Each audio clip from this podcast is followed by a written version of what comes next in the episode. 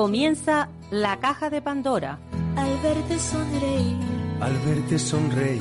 Un programa especialmente dedicado al mundo de la discapacidad. El niño que ayer fui. El niño que ayer fui. En Capital Radio La 10, cada semana hablamos de aquellas personas que por una causa u otra han llegado a ser dependientes. miedo no vendrá y así sabrás lo bello que es. Lo presenta y dirige Paula Romero. Caen Caen mil lágrimas al mar. mil lágrimas al mar. Tú Tú no me verás llorar. no me verás llorar. Hola amigos, comenzamos nuestro programa semanal, este programa especial dedicado a la discapacidad y hoy tengo el honor de, de- porque para mí es un honor y una satisfacción poder hablar con, con la persona que voy a presentar, el, el diputado del común, que es el defensor de, del pueblo canario, don Rafael Llanes. Buenos días, don Rafael. Hola, buenos días, Paula.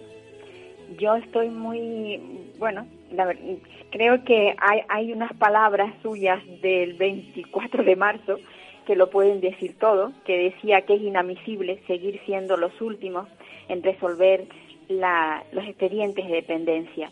Entonces, yo quiero que, bueno, que un poco nos hable de cómo ha ido esa, ese informe anual de, de las denuncias de los ciudadanos presentadas al Parlamento Canario.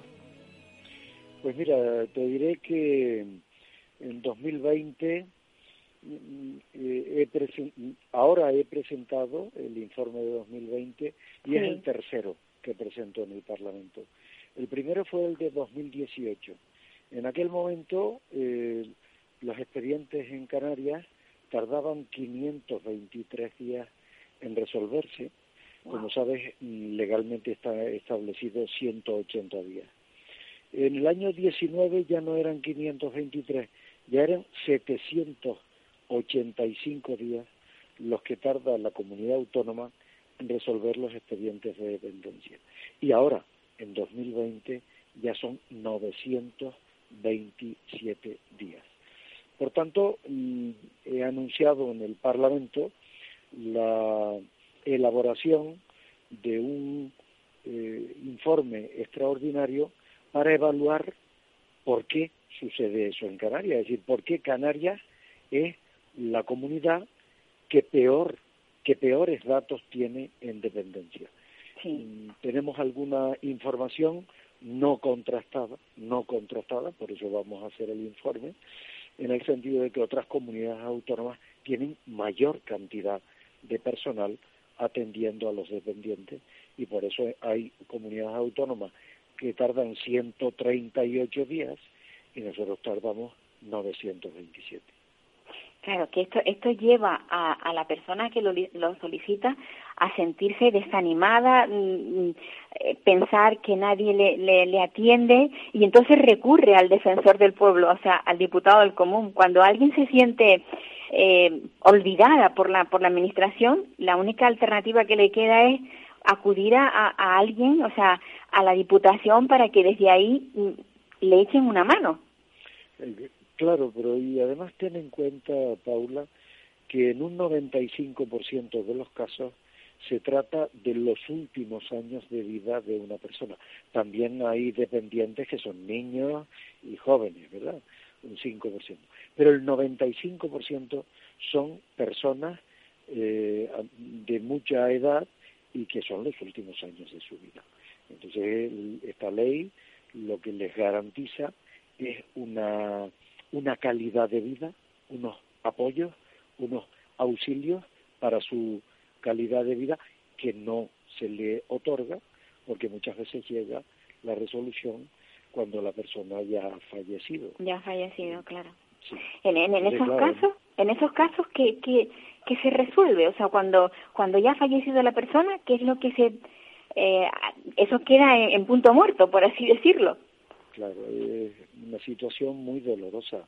Eh, Paula, date cuenta que todos somos eh, dependientes en potencia, es decir, en algún momento de nuestra vida podemos ser dependientes, o bien por, por un accidente, o bien por una enfermedad, o bien por la vejez.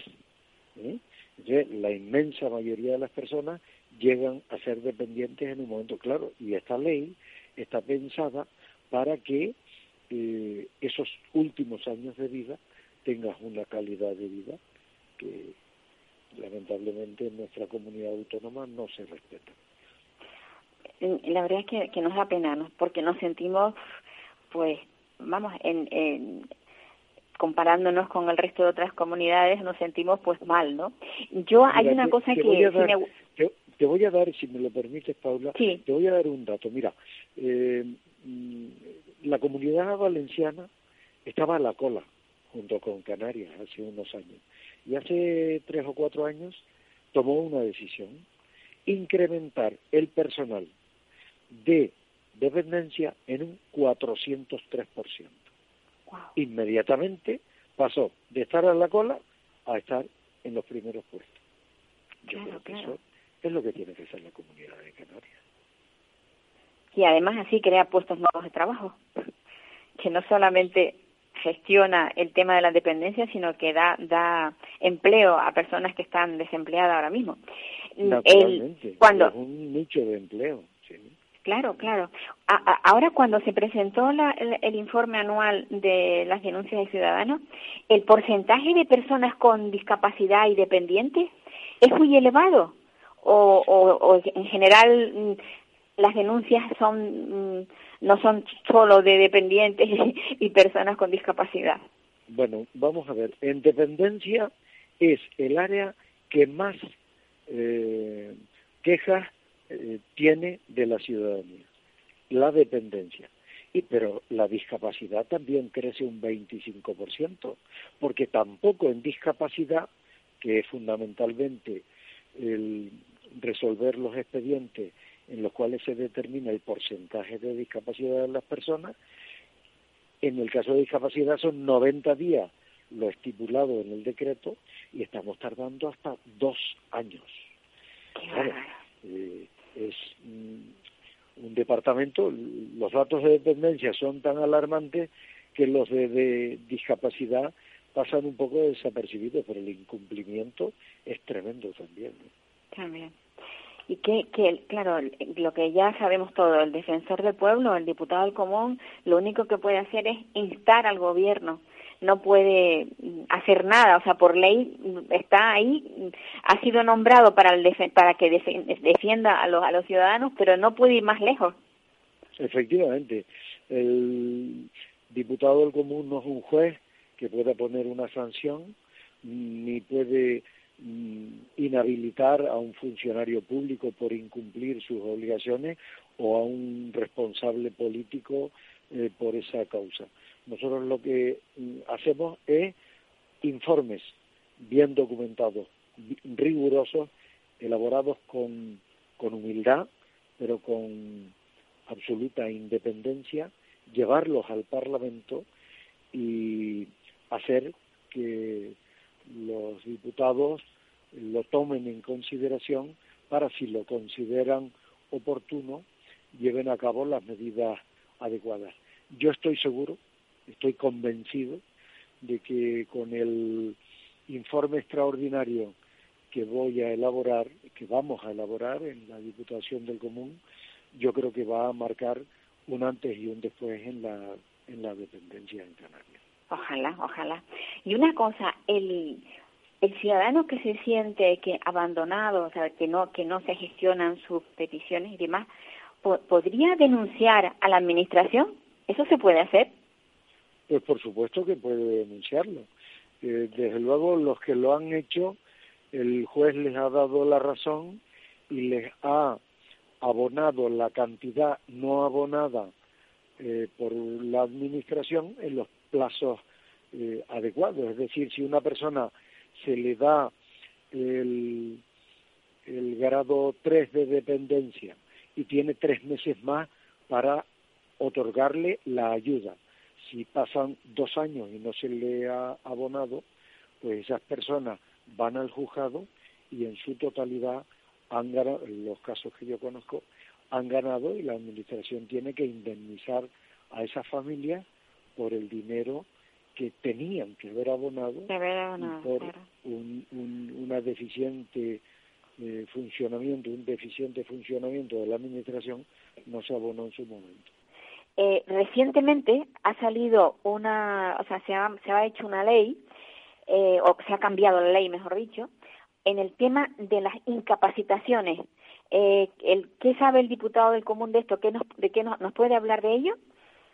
Bueno, yo el- el- las quejas mayoritarias que vienen a nuestra institución son por el reiterado incumplimiento de los plazos establecidos para determinar Sí. el grado de discapacidad. Hay que tener en cuenta que estas personas eh, tienen unos derechos, una vez certificado el, porcentaje de, de discapacidad, en determinadas ayudas en estudios, en transporte, en eh, asistencia a diferentes eventos y que incluso para eh, los puestos de trabajo y está mm, dictaminado 90 días y tardamos hasta dos años. Un segundo grupo de, de quejas es el que mm, solicita que la administración pública apruebe el carnet de la discapacidad. Es decir, que una persona para, eh, para certificar su grado de discapacidad que no tenga que llevar la resolución, que Sí, es un claro, documento claro. por escrito y firmado por el director general, sino que sea un carnet eh, similar al carnet de identidad que tenga el carnet de el porcentaje de discapacidad. Esto existe en otras comunidades autónomas. Nosotros lo hemos solicitado en reiteradas ocasiones y todavía no lo hemos logrado. Bueno, pues vamos, vamos avanzando, por lo menos porque el diputado del común piensa en todo y está tratando de que estas cosas eh, pues se mejoren, sin lugar a dudas. Pues don Rafael, muchísimas gracias por estar ahí eh, pendiente de todas las personas que lo necesitan y, y bueno. Pues Eh, nada, Paula, muchísimas gracias por tu llamada y muchas felicidades por tu trabajo en favor de la discapacidad en Canarias. esperemos que en septiembre esto se oiga de distintas formas, porque la verdad es que lo estoy pasando fatal. Ya lo he dicho muchas veces. Don Rafael, muchísimas gracias y bueno, buenas vacaciones. Muy bien, Si muchas es que las va gracias. a tener, claro. Seguro sí. Hasta luego. Hasta luego. Bueno, amigos, pues este programa tan extraño que nos está saliendo hoy ya, nos pasó en otra ocasión, pero bueno, espero que, que a partir de ahora no tengamos ninguna ningún ningún inconveniente telefónico.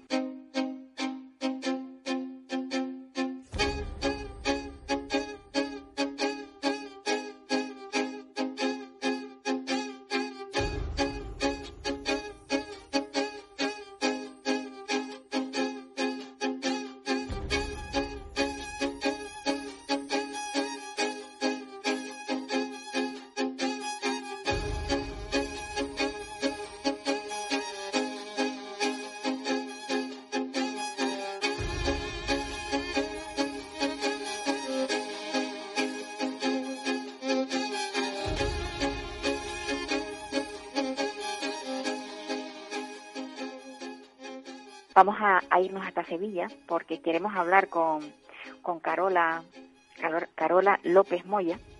Ella es una psicóloga que ha creado el Instituto Magnolia, un instituto mm, para la ayuda a, a las madres que tienen hijos con discapacidad. Y ella, como madre de una niña con discapacidad, pues su vida le cambió cuando llegó, llegó su niña y ha visto como las madres como cuando tienen este problema pues tienen tienen una vida bastante complicada. El Instituto Magnolia, ella lo que hace es ayudar a estas personas, a estas madres. Hola Carola. Hola, buenos días, Paula, ¿qué tal?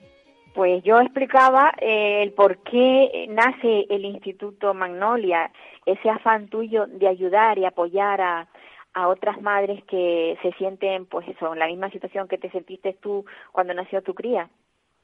Exacto, Paula. Pues mira, o te cuento así un poquito para que las madres que me escuchen lo, lo entiendan. Existe una, una serie de derechos que tienen las personas con discapacidad que está recogida en una ley y es un deber ofrecer servicios sociales que presten apoyo eh, psicológico a las familias. Y eso es lo que hacemos en Instituto Magnolia, porque precisamente la población infantil está en una situación de, más vulnerabilidad, porque al fin y al cabo las madres y los padres somos el motor eh, de estos niños ¿no? y niñas. Entonces, claro, desde Instituto Magnolia lo que hacemos es ayudar a las madres eh, a que puedan elaborar el duelo, por ejemplo, eh, que supone esta situación y también afrontar el estrés por los cuidados, porque supone una gran carga física y mental que asumimos mayoritariamente las madres. Cuando, cuando nace un, un, crío con esta, con esta problemática, eh, lo normal es que se ayude pues al, a lo que es al niño en sí pues la atención temprana, que no en todos sitios se, se practica de la misma manera, eh, pues una serie de, de, ventajas para que el niño, eh, digamos, mejore su situación, pero no se piensa en, la, en las madres, ¿verdad? Exacto, de hecho casi todo, y eso está bien, se vuelca en la, en la criatura, aunque sí es verdad que tenemos unas carencias enormes, eh, por ejemplo, lo que has mencionado a nivel de atención temprana, incluso en los colegios, y de hecho un informe reciente de la ONU venía a decir que las madres sufríamos, madres y padres, sufríamos un gran desgaste psicológico para obtener recursos en las escuelas. Entonces, claro, pues eso al final es un desgaste porque digamos que no solamente es, oye, mira, pues te dan un diagnóstico, tú mm, lo, lo aceptas como puedes y te dedicas a cuidarle, sino que además tenemos que eh, vivir como en una carrera de fondo eh, convirtiéndonos en activistas por los derechos de nuestras criaturas. Y eso es un desastre, es un desastre muy importante. Como psicóloga, eh, con, qué te encuentras tú? O sea, eh, ¿cuál es el mayor problema que, que presentan las madres que acuden a, al instituto? Pues mira, la, la mayoría lo que se sienten es una, una especie de círculo de impotencia porque ellas son conscientes, por ejemplo, de que mm, están en duelo, son conscientes de que necesitan espacios para poder elaborarlo, que necesitarían obtener más herramientas y recursos humanos para cuidar a su criatura, pero ¿qué pasa? Que ni tienen tiempo ni tienen dinero, porque una de las cosas que hace eh, cuidar de una persona con discapacidad es empobrecernos, ¿no? A toda la familia. Entonces, como cuando llegan, es, es que yo estoy sola nadie me entiende, ni muchas veces la familia y las amistades no, no entienden a las madres y lo que necesitan es como mm, un apoyo, ¿no? De, de, que alguien les diga, nosotras decimos, no, es que lo que te está pasando a ti no es una exageración tuya, sino que es real.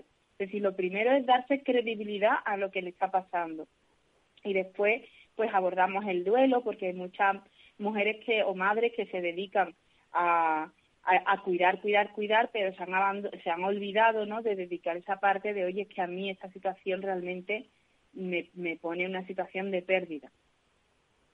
Cuando, cuando nace un, crío, o sea, en, un matrimonio, en muchas ocasiones el matrimonio suele romperse, porque es la situación de estrés es tan grande eh, y se culpabiliza la madre, o sea, muchas veces se culpabiliza que la madre eh, eh, se ha abandonado, ya no tiene la estética que tenía, ya no se cuida, ya no. Hay una serie de cosas que yo he oído y que entonces el marido desaparece. Es una crueldad eso que se dice, ¿cierto o no? Mira, pues te comento porque cuando yo escribí mi libro, que ya alguna vez hemos hablado aquí tú y yo, Paula, lo de Nace una mamá resiliente, fue un dato que yo quise contrastar porque se decía que los matrimonios que tenían niños con discapacidad pues se rompían mucho más que, que los matrimonios que no tienen niños con discapacidad. Y resulta que ese dato realmente no es, no es así, no, no hay un mayor impacto en el número de divorcios, ¿vale? Ahora sí es cierto que lo que ocurre es que hay como una división eh, más de los roles. Eh, a las madres asumimos la mayoría de las veces los cuidados, dejamos el trabajo y ellos son los que se dedican a trabajar y no echan cuenta, o sea, ellos no se meten ni a las terapias que va el niño o la niña, no se meten en los cuidados diarios que hay que hacer, es decir, todo el trabajo lo llevamos las madres. Entonces, no hay una ruptura, digamos, de, de, divorcio, pero sí como hay como que las madres nos dedicamos al cuidado de la criatura y los padres se dedican como a mantener la casa, la lo que es la parte económica y ya está. Y, y, eso sí, sí es cierto que yo hice, nosotros hicimos en el Instituto Magnolia una encuesta que, que da, da, vamos, reafirmaba ese, ese dato, aunque es verdad que no hay encuestas oficiales al respecto. ¿Cuál es el proyecto nuevo que tiene ahora Magnolia? Pues mira, nosotros lo que queremos hacer es eh, reforzar y ampliar lo que ya eh, veníamos dando eh, durante este curso. Durante este curso eh, hemos estado haciendo cada dos veces al mes encuentros virtuales abiertos donde las madres nos hemos reunido para eh, explicar lo que nos ha pasado, porque claro, muchas, por ejemplo, eh, tenían que contar que en el colegio no le daban, no le ponían una logopeda, o a lo mejor un problema que han tenido con la administración, o resulta que han tenido un encontronazo con una persona de su familia que han discriminado a su criatura. Entonces son espacios donde las madres tienen libertad y la seguridad de contar lo que les pasa y van a recibir atención y comprensión. Esto lo queremos seguir manteniendo para el curso que viene, hacerlo también dos veces al mes, lo hacemos en, un turno de mañana y en un turno de tarde, y, la verdad que es un espacio que a las mujeres, a las madres les encanta, que nuestra asociación también está abierta a padres, pero vienen muy pocos. Entonces, bueno, pues estos espacios los vamos a seguir haciendo. Eh, también nos gustaría, que esto sí es nuevo, porque muchas veces las madres no tienen tiempo para mm, para hacer cosas que podrían eh, podrían practicar y podrían beneficiarles para obtener bienestar psicológico, por ejemplo, pues unos ejercicios de respiración o elaborar una, unas listas de autocuidado o diferentes prácticas y herramientas psicológicas y emocionales que nos pueden ayudar eh, queremos eh, crear una sesión mensual para que las madres lo puedan hacer, ¿vale? Como tenerlo agendado y, y poderlo hacer eh, mes a mes. Yo creo que esto le puede venir muy bien a, a las madres. Vamos, lo, lo que hemos consensuado en la asociación creo que les puede venir muy bien cuando siempre que se habla de ese duelo, porque muchas veces quien nos, quien nos está escuchando no sabe no sabemos lo que, o sea, no saben lo que estamos diciendo. Yo creo que yo yo lo veo de esta manera. El duelo para mí es que realmente no no vino el, el hijo que, que yo que yo esperaba, sino que vino otro, ¿no? Eh, como el, el concepto de duelo, como como en psicología, cómo cómo se establece se establece cuando ocurre una pérdida, una pérdida significativa para la persona. Es, eh, por, ejemplo, si mm, esperamos, eh, evidentemente, un bebé eh, sano y resulta que viene con una patología grave, yo voy a poner el caso de mi hija, ¿no? que tiene una parálisis cerebral, que eso es una pérdida de la salud de forma permanente, ahí hay un duelo por parte de la familia porque eh, digamos que eh, se, se, pierde una, una situación de bienestar, ¿vale? Entonces, la parálisis cerebral también conlleva una serie de, de patologías que puede comprometer la esperanza de vida de la criatura. Entonces, estamos, digamos, es un duelo especial porque no hay una pérdida donde tú eh, lo aceptas, elaboras y, digamos, puedes seguir adelante con tu vida, sino que tú vas a tener, digamos, la pérdida manifestándose día a día. Porque a lo mejor pues, tu hija no llega a caminar o no llega a comer y se alimenta con un botón gástrico, por ejemplo, como es el caso de mi hija, o a lo mejor no controla nunca los esfínteres. Entonces, eso al final genera una situación de, de, de tristeza, ¿no? De tristeza extrema porque no se está eh, desarrollando esa persona que le pueda beneficiar mínimamente para tener autonomía y, vivir la, la vida, pues, además con todas las barreras que, que tiene la sociedad, ¿no? Entonces, por ejemplo, nosotros uno de los servicios nuevos que queremos poner es ofrecer eh, becas de terapia individual. Queremos, somos una asociación modestita, pero nos gustaría ofrecer cuatro becas de terapia individual para que las madres que quieran abordar este asunto, tanto del duelo como de la gestión del estrés, puedan hacerlo sin que les cueste dinero. ¿Vale? Entonces, pues una de las cositas que, de los servicios que queremos ofrecer. Y además complementarlo con talleres y seminarios mensuales, porque la discapacidad atraviesa nuestra vida. Por ejemplo, Eh, ¿Qué pasa con una nueva maternidad? Hay muchas madres que tienen miedo a tener otra criatura, porque a lo mejor eh, ya han tenido una experiencia mala en el parto o resulta que le detectó, se le detectó la patología durante el embarazo o a lo mejor le detectaron una enfermedad rara más adelante. Entonces son emociones y situaciones que, que, que, digamos, generan malestar psicológico. Entonces, bueno, pues son temas que, que queremos abordar también mes a mes en talleres y seminarios específicos. Bueno, yo creo que con esto mm, las personas que, que se sientan mal y que no sepan a dónde recurrir, eh, el Instituto Manolia puede echarles una mano. Está abierto a cualquiera, a cualquiera que quiera acceder a él. Exacto, la, sobre todo para madres y padres de menores con discapacidad, porque también eh, atendemos grupos de apoyo online por mensajería que, que lo pueden pueden saber más apuntándose al boletín eh, gratuito que tenemos en nuestra página web, que es www.institutomagnolia.org. Eh, y, y estos apoyos online también los vamos a mantener durante todo el curso que viene.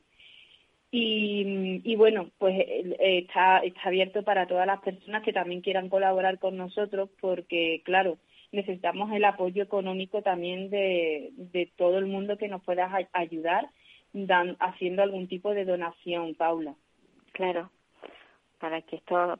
El problema es que las cosas no funcionan sin dinero. Claro, exacto, ojalá, pero... Ese es el problema. Claro, y, y, y, las ayudas llegan mal y tarde, eh, porque para obtener alguna ayuda de la administración es un, es un galimatías, que precisamente una de las cosas que queremos hacer es contratar a una persona administrativa que nos lleve y nos ayude con todo, ¿no? Para, para poder seguir creciendo, porque nosotros hemos, mm, en este curso de 2021, hemos triplicado el número de socias, pero claro, nuestra cuota de socias es muy bajita, son 20 euros al año nada más para que sea asequible para las madres. Claro, y, y necesitas a alguien que de alguna manera gestione todo eso para, para que tú como psicóloga te dediques a tu trabajo, no a estar gestionando. Exacto, claro, porque esto implica pues muchas muchas horas de mi tiempo libre, de, de, estar en redes sociales, de hablar con una, con otra, los grupos de WhatsApp, que bueno, que, que lo hacemos, pero a mí me gustaría que esto lo lleve a, lo lleve a alguien, además bien, digamos, eh, ya más, más eh, como diría, ¿no? Una profesional del tema. Eh, exacto, exacto. Entonces, bueno, hemos ahora, Paula, organizado una rifa solidaria que, que si quieren las madres pueden, si tienen Instagram, seguir a la cuenta Cuca de Jung, que es Luciernaga en catalán, porque está haciendo una rifa solidaria muy bonita eh, con complementos elaborados a mano, con un tejido de diseño exclusivo y, y pueden aportar a la rifa y además eh, llevarse este obsequio, ¿no? que creo que es muy interesante para que las mamás y los papás y o bueno o cualquier persona que nos esté escuchando que quiera apoyarnos vale que está, pues libre para todo el mundo. Pues bueno me alegro que Carola que no que no tires la toalla, que sigas ahí, porque yo cuando, empezaste dije, igual esto a lo mejor no, no, no termina mm, eh, pues enraizándose tanto, sino que ha sido el comienzo y igual te cansaba. Lo pensé en un, en un principio, fíjate, pero me, me alegro muchísimo de que hayas seguido adelante y que tengas muchos más asociados y que esto, eh, que es un servicio público muy interesante y muy importante, que siga adelante. Desde luego, a mí, Paula, evidentemente, yo creo que Instituto Magnolia, el servicio que ofrece, no, no solamente es algo mío personal, sino que debería de trascender. Que si el día que yo me canse, pues, porque evidentemente no tengo energía inagotable, pues que haya otras personas que sigan con este trabajo, porque yo creo que es necesario que las familias tengamos este apoyo. y bueno, yo de momento no me canso, aquí estoy. No, eres muy joven, eres muy joven todavía. dando lo, lo, mejor de mí, lo que pueda de mí, aportando mi granito de arena, mi visión y, y bueno, pues yo creo que... Y tu gran experiencia, tu gran experiencia también, porque el tener la empatía tuya es totalmente distinta a la de otra de cualquier otro profesional que no haya vivido de cerca el tema. Yo creo que eso también es un plus Claro, hay que hilar muy fino para poder empatizar mucho con nosotras, porque vivimos unas situaciones muy, muy complicadas. Y, yo creo que mi ventaja, entre comillas, es que yo, digamos, lo he vivido, he experimentado esto, sé, sé, lo que sé lo que es que a ti una administración no te dé un apoyo en un momento concreto, sé lo que es que tengas que escribir, hacer un escrito al colegio, que tengas después que ir a inspección, sé, sé lo que significa todo eso. Todo eso genera un malestar psicológico y un sentimiento de injusticia que nos afecta a, pues nivel personal. Pues sí, sin lugar a dudas. Las dificultades que has tenido a lo largo de después de que nació tu hija han sido muchas y las conoces todas. Exacto, y, y también lidiar, Paula, con el hecho de que apenas tenemos repercusión en los medios de comunicación. Yo te agradezco muchísimo siempre que tú me quieras atender cuando, cuando desde la asociación nos haga falta, porque es que el tema de la discapacidad pasa totalmente desapercibido y, y, es una sensación de, de ser invisible. Sí, de abandono. Yo de todas formas eh, estamos muy contentos. Tú sabes que nosotros llevamos ya 11 años con este programa, pero que ahora el programa no solamente se hace se hace en Canarias, pero no solamente se escucha en Canarias, sino que además a nivel nacional lo tenemos. Bien es verdad que con el tema de la pandemia mm, la verdad es que yo pido constantemente perdón a los oyentes porque yo soy una persona de riesgo y estoy emitiendo desde casa pero vamos a ver si a partir de septiembre podamos ya el, pues hacerlo el programa desde la emisora, que el sonido será otro, totalmente distinto, pero aún así hemos querido mantener el programa porque lo que no hemos querido en ningún momento es que se pierda, se pierda esta voz eh, o esta, este altavoz, ¿no? La, mi voz podría ser la de otra persona, pero bueno, que este altavoz no se pierda porque, la, como dices tú, no hay muchos medios de comunicación que se dediquen a, este tema. Y sí hay muchas personas que lo necesitan. Mm. Mira, una de las cosas que ha traído la pandemia, Paula, ha sido que Instituto Magnolia eh, ha pasado de trabajar aquí a nivel local en Sevilla a, hacer todo casi online, todo online, y entonces tenemos un alcance enorme, incluso tenemos socias de, de, de Sudamérica. Entonces, bien, pues mira, no, no todo es malo, no todo es malo. Exacto, no todo es malo. Eh, este nos ha abierto las puertas a llegar a la casa de todo el mundo. Además, eh, como se queda grabado, pues si no lo puede ver en directo, lo ve un poco más tarde, porque eso es otra de las cosas que nos pasa, que nosotras no tenemos un horario donde podamos disponer de nuestro tiempo, va, sino que, estamos expensas de, de, de, de, bueno, de la patología o de la discapacidad o dependencia de nuestra criatura, ¿no? Hoy mismo tengo yo mi niña en casa porque eh, desde ayer tiene fiebre. Entonces, bueno, pues mm, como tengo estoy en casa haciendo esta, entrevista, pues lo, lo puedo hacer. Así que pues creo que, que esta tecnología nos ha facilitado la vida. Pues Carola, que se ponga pronto buena tu niña y un abrazo muy fuerte. Que sigas así y seguimos en contacto. Sí, sí, por supuesto, Paula. Pues yo te doy un abrazo muy fuerte y, muchísimas gracias. A seguir, venga, y a cuidarnos, ¿eh? Gracias. Pues, amigos, después de que dejamos ahora a Carola en Sevilla, nos venimos aquí a, a, Tenerife otra vez al puerto de la Cruz, que creo que vamos a contactar con Alexandra, Alexandra Caterina, Alexandra Caterina, que está muy enfadada porque ella pensaba que lo que le habían prometido, les habían prometido en, en el creo que fueron a ver una delegación de madres se fue a Madrid a solicitar. Espero que ya esté al aparato y, y, nos lo pueda explicar con, con claridad es un grupo de madres que tienen uno, unas hijas con discapacidad o unos hijos con discapacidad eh, con una discapacidad muy grande, son, son muy dependientes. Hola Alexandra. Hola, buenas que no, no he sabido, estaba diciendo por encima exactamente que tú te sentías enfadada, porque realmente lo prometido mm, parece ser que no se ha cumplido. Eh, fuisteis al ministerio en Madrid, cuéntanos. Sí, exactamente, no yo personalmente, pero sí la compañera. Una, delegación de, de madres, ¿no? Sí, estuvo allí con otras mamás también reunida con el departamento de escribá, donde comentamos todo lo que nosotros mm, pensábamos que era de justicia, que se cumpliese. Y eso por un lado, y por otro lado también seguimos esperando la respuesta de, de la Comunidad Autónoma de Canarias, que en un principio nos dijo que sí, que iban a proceder a modificar el Real Decreto, pero ya han pasado pues cinco meses de esa reunión y tampoco hemos visto nada. Ya.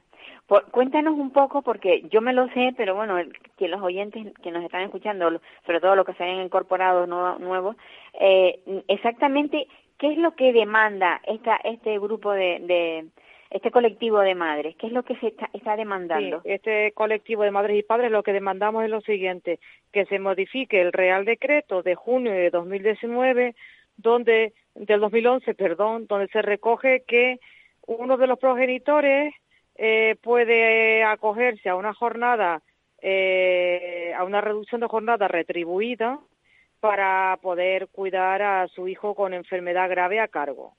Ese Real Decreto, eh, insisto, recoge que este permiso solo se puede solicitar hasta los 18 años y los que tenemos hijos mm, de 18 años o más nos hemos visto en la tesitura de que tenemos que volver a nuestro puesto de trabajo al 100% sin tener con quién, sin tener en quién delegar para poder cuidarlo.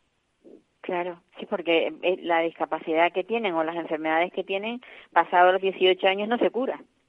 Sí, sobre todo hablamos de, de mm, niños o jóvenes con discapacidad, pero con una enfermedad de base que requiere un tratamiento no siempre hospitalario, puede ser en casa, eh, y, requiere de muchas veces cuidados paliativos, también requieren de, de determinadas técnicas como pueden ser alimentación por sonda, eh, que solamente los padres, que son los que lo cuidan 24 horas, conocen y, saben utilizarlo. Claro, porque en el caso, es que en el caso de que tuviera que acudir a alguien a cuidar a esa persona, tendría que tener una titulación de enfermera o de algo de, de sanitario, como mínimo, ¿no? Sí, Sí, y sobre todo eh, son chicos ya de 18 años, donde a veces hay, lo he dicho aquí varias veces, problemas de conducta añadidos, eh, entonces tienen que estar los padres que son quienes los conocen. De hecho, muchas veces no se encuentra aquí en lo, lo, lo pueda lo pueda cuidar y ese es el problema en el, en el que nos vemos. Muchos padres han tenido que acogerse a una, a una excedencia otros padres directamente han tenido que dejar de trabajar, eh, otros, como es mi caso, hemos tenido que coger una baja mientras pensábamos que se iba a dar solución a, a todo esto y así, así andamos. Y la solución que les daban era cambiar la ley, pero no, no, no han hecho nada, o sea, ni siquiera en Madrid. La ley realmente lo que sería es ampliar, quitar es ampliar, ese margen claro, de 18 el, el, años el tiempo. Pero, ¿y eso Sí. ocurre solamente aquí en Canarias o, o en, todo, en toda España? No, esto toda- ocurre en toda España, excepto, Vale. excepto en Andalucía, que ellos tienen una normativa, eh, digamos, a nivel interior, donde se recoge que pasado los 18 años, si el hijo o hija con enfermedad grave a cargo mm, convive, convive con sus padres, pues sus Sí. padres tienen derecho a, a acogerse a este permiso. Pero, pero de por vida o, o también tiene una limitación? Mientras convive con sus padres. Solamente mientras Estamos conviva. hablando de que son enfermedades donde muchas veces la esperanza de vida no, no es grande, otras veces eh, terminan pues por motivos una diversos residencia. en una residencia, Ya. exactamente. Entonces ahí ya obviamente no, pero Claro. sí mientras se conviva con eh, eh, el progenitor, sea eh, el padre y el cuidador, ¿no? Pues estamos hablando de que es su padre, pero como convive también es el cuidador y son Claro, enfermedades sí que requieren asistencia 24 horas al, al día. Pues a ver si esto se resuelve, porque yo pensaba que ya estaba todo bien, pero cuando te oí el comentario, o sea, vi el comentario, digo, uy, esto parece que no no está no está No. resuelto. Son, No, son esto lamentablemente las cosas de Palacio van despacio Sí. y lamentablemente las cosas importantes van más despacio aún todavía. nosotros eh, estamos pendientes de, de que se nos comunique porque la situación es verdaderamente angustiosa para muchos padres. No se puede compatibilizar un puesto de trabajo al 100% con un cuidado de un hijo que está enfermo también al 100% y que no tiene, depende de otras personas que lo cuiden. Que a lo mejor has tenido muy mala noche porque tu hijo no ha dormido esa noche, ¿cómo te las arreglas al día siguiente? No ha dormido o también la misma enfermedad requiere de que, de que alguien se quede en casa con él, cuidarlo. Claro. Y vamos, no lo sé. Yo, mi caso es que yo soy profesora, tengo que volverme a incorporar al 100% en septiembre. Mm, yo hubiera cogido una media jornada, pero no sé cómo haré cuando mi hija pues me necesite. Claro. No, no, no lo sé todavía. Alexandra, a ver si tenemos suerte. Y Paula, esto cambia. muchísimas gracias como siempre a ti por darnos esta oportunidad de darnos voz en tu programa y esperemos que si algún político nos está escuchando agilice aquello que en su día se nos prometió que por justicia, porque no estamos pidiendo nada, no estamos pidiendo limosna, no estamos pidiendo Sí, nada, sí, sí. más que que, que se haga justicia ante un derecho que está recogido en, en la Declaración de los Derechos Humanos Universales, que es el que, que las personas enfermas estén mm, 100% atendidas. Pues sí. Un abrazo, Alexandra. Gracias, Paula. Gracias. Mucha suerte, mucha suerte. Gracias. Pues amigos, eso es lo que estamos viendo. Estamos viendo que las personas con discapacidad están muy abandonadas. Ya lo decía el diputado del común, las dificultades que se tienen para, para, para resolver expedientes, las dificultades que tiene un grupo de madres para lograr que se cambie una ley, para poder tener mayor protección para sus hijos. Y así seguimos. Por eso este programa no puede terminar, por eso este programa tiene que seguir adelante tiene que seguir. Sé que hoy hemos tenido muchas dificultades y que ha salido un programa muy extraño, pero bueno. Ahora vamos a ver si conseguimos hablar aquí también en, en Tenerife con Grisela Parrilla, una persona, una pedagoga. Ah, vale, como iba a presentarla. Grisela Parrilla es una pedagoga, pero ahora hoy no, no, íbamos, no vamos a hablar con ella mm, para que nos hable de, de como profesional, sino porque tiene una dificultad, porque como la discapacidad le puede llegar a cualquiera, ella no es que esté ahora mismo con una discapacidad, pero sí tiene un problemilla en que le, le está dificultando el caminar. Grisela, hola. Hola, buenos días, Paula. ¿Qué tal? ¿Cómo estamos? Pues bien, yo sé que tú no estás tan bien, que estás ahí a la espera, pero con mucha paciencia, que sé que la tienes, eh, esperarás a que te toque, a que te, a que te llegue esa operación para poder eh, tener ya, bueno, lo que tú dices, tener la- el pie en condiciones para poder caminar, ¿no? A mí hay una frase que es tuya, que es la discapacidad no pide permiso. y me encanta porque es verdad, en cualquier momento cualquiera de nosotros puede estar eh, con, capacidades disminuidas de cualquier a cualquier nivel. A mí me tocó mi pierna, que hace un año que me operé eh, para intentar, digamos que fijar la articulación y eliminar el dolor. Esto todo viene de un accidente de coche hace un montón de tiempo que me atropelló un coche y la operación no ha dado los frutos que se suponía. Se suponía que el tobillo se iba a quedar inmovilizado, por lo tanto no había dolor y estoy un año más tarde en donde mismo, en la misma casilla de salida. Parezco un hámster de esos que están dando vueltas. Pero mira, y la, el problema es que estabas ya tan contenta porque ibas a entrar en operación en, en pocos días y, y, y ¿qué es lo que pasó? Mira, mm, de estas cosas que yo misma me digo, esto me, me pasa a mí porque soy Grisela, no le pasa a nadie más. El viernes pasado, el viernes anterior, sí, el, el primer viernes del mes, no, el último viernes del mes, Sí. eh, me te- me- ya tenía mi cita para ir a operarme, me había hecho mi PCR dos días antes o la obligatoria, entraba en admisión a las 4 de la tarde porque la operación se suponía que era como a las 5, me hice mis 6 horas de ayuno y nada, cuando llegué abajo a, a una clínica con la que la- el Servicio Canario de Salud tiene un, un acuerdo, un Un concierto, concierto, sí. Sí, eh, nada, le pregunto a la chica, digo, mira que vengo para que me toque operar, me dicen, no, no estás en lista. digo, ¿cómo? Perdona, yo me eché a reír porque era como, no, no, no estás en lista, ¿cómo se llama tu doctor? Le digo el nombre del doctor y dice, no, no me apareces aquí, es que además ese doctor no opera los viernes. Digo, perdona, digo, es que a mí me han dicho que venga hoy. Además, eh, mm, nada, llamó a una compañera que debe ser que son las que controlan la parte de quirófano y resulta que es que uno de los tornillitos o hierros que me tienen que poner en la pierna mm, venía de fuera y no llegó en su momento. Estuvieron esperando prácticamente a la última entrega de material, que creo que me imagino que sería ya dos y media, tres de la tarde, y como el material no, llegó, cancelaron la operación. Se olvidaron de y, no te, no te lo Se olvidan de mí hasta para operarme. y con lo bien que estás caminando, pues dice, pues nada, Ah. ahora tengo que volver otra vez.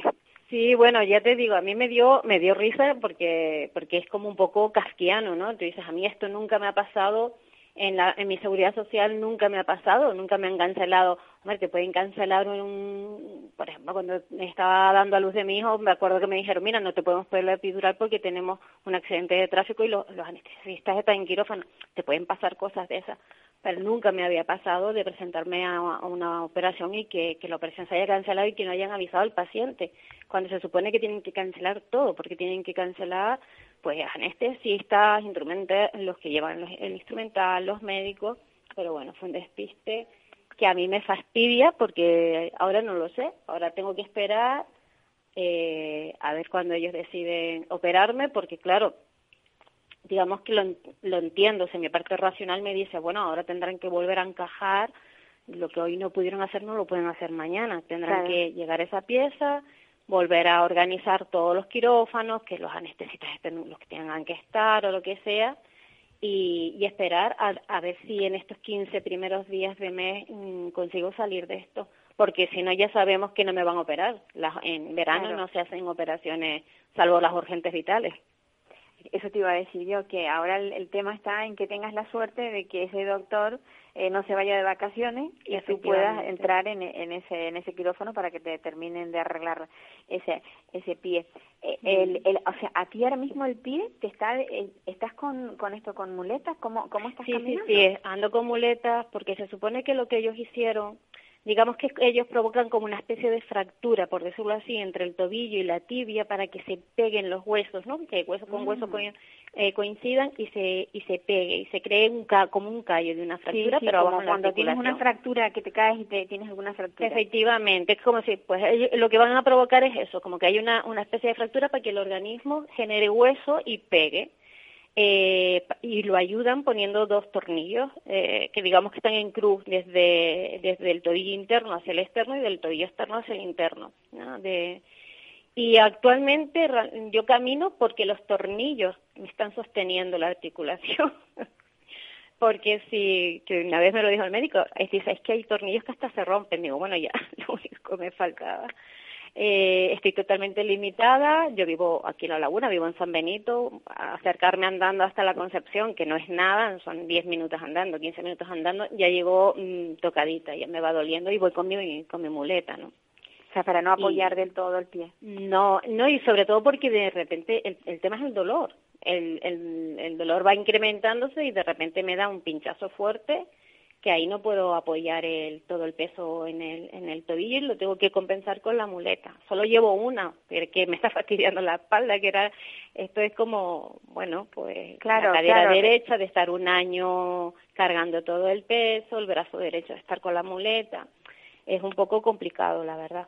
No es importante porque al fin y al cabo, o, o yo dentro de como todo lo que uno, las vivencias personales que uno tiene, esto no es eh, importante con lo que uno ha vivido, pero, pero sí es bastante frustrante. Me siento bastante, primero eso, que no, no tienes ninguna herramienta en tus manos para poder, eh, estás como vendida, ¿no? No tienes nada no que puedes- puedas tú no hacer. puedes resolverlo por ti misma. Efectivamente, y luego que me queda la pataleta, ir y reclamar, la gente me decía, yo hubiera puesto una denuncia, no sé qué, pero bueno, a ver, mm, eh, hay alguien que se ha despistado, tampoco es que yo como siempre voy buscando el lado positivo, peor hubiera sido que me hubieran abierto la pierna y justo en el momento dijeran, uy, nos falta el tornillo. te, faltan los tornillos. Hoy se nos olvidó. Bueno, pues son cosas que es verdad que... Con, tu talante mm, creo que se vive mejor. Yo pienso que... Porque es que por todo, la verdad que al final no conduce a nada, ¿no? No, y porque además tú tienes una energía interior que tú la tienes que saber distribuir. Yo veo a la gente que está, por ejemplo, muy enfadada ahora. Tú notas que la gente está beligerante, muy polarizada, muy enfadada.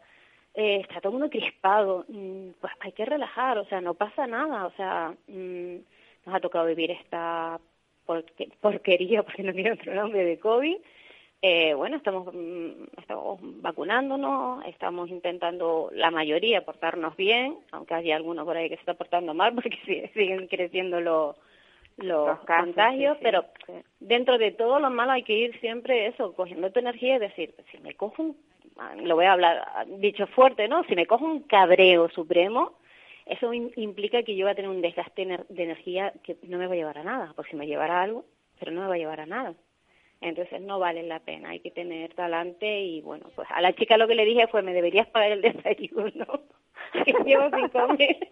Está muy bien. claro, porque ¿qué le voy a decir? Pues nos hubiera pasado cualquiera, es un fallo y, ya está.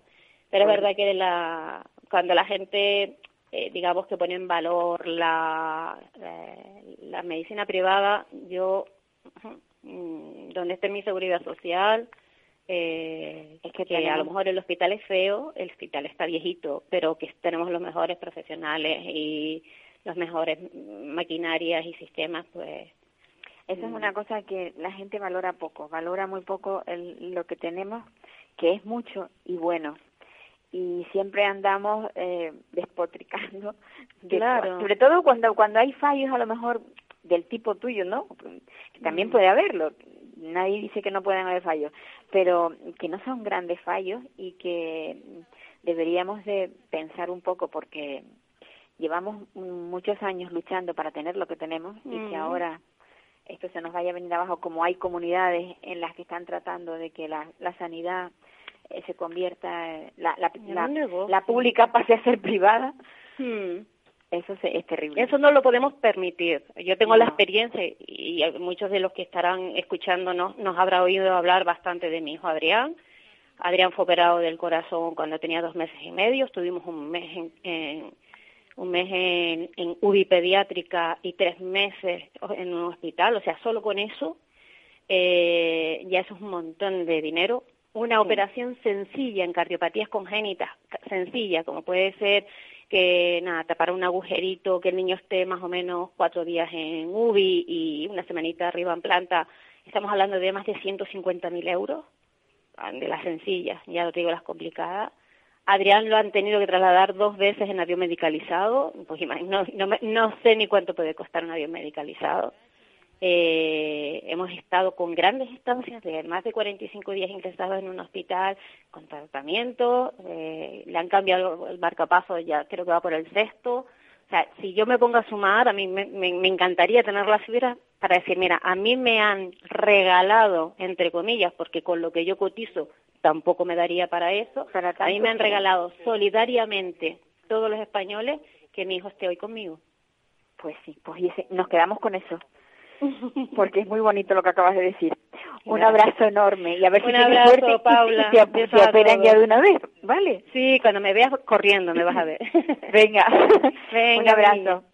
Amigos, se nos acaba el, tiempo, terminamos el programa. Espero que la, la próxima semana no tengamos tanto, tantas interrupciones. Un abrazo a todos y a cuidarse. Adiós, me voy, No quiero ir, pero esto es lo que hay.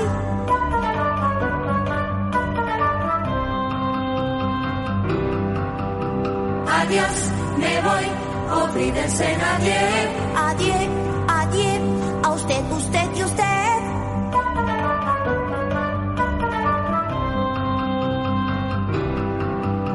Adiós, me voy a el señor Me voy si hoy por fin pruebo el champán.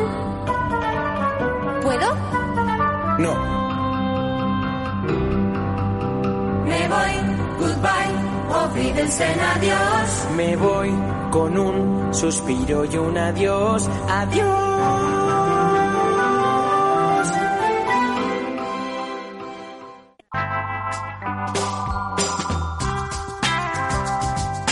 Capital Radio. Música y mercados.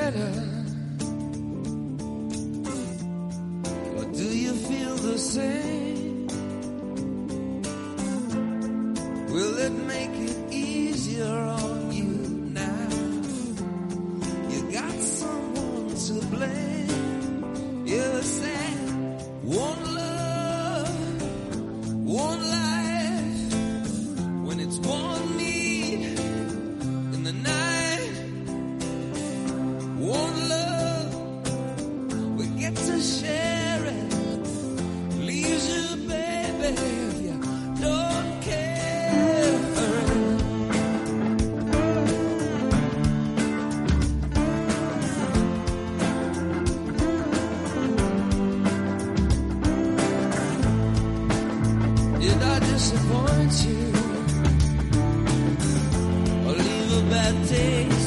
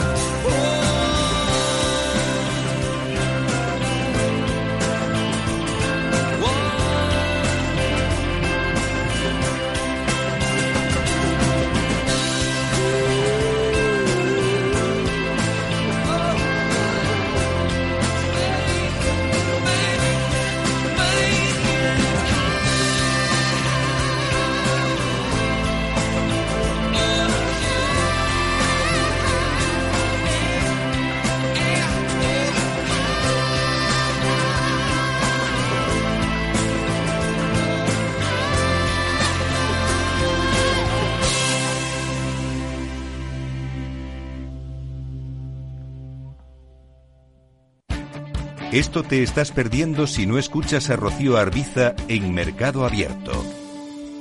Margarita Rivas, broker y escritora. Un mundo tan fascinante y tan de psicología como son los mercados. Definitiva, los mercados no es más que psicología de masas, son, son emociones de las personas y cómo las personas interpretan los datos económicos que fluyen cada día en, en la economía.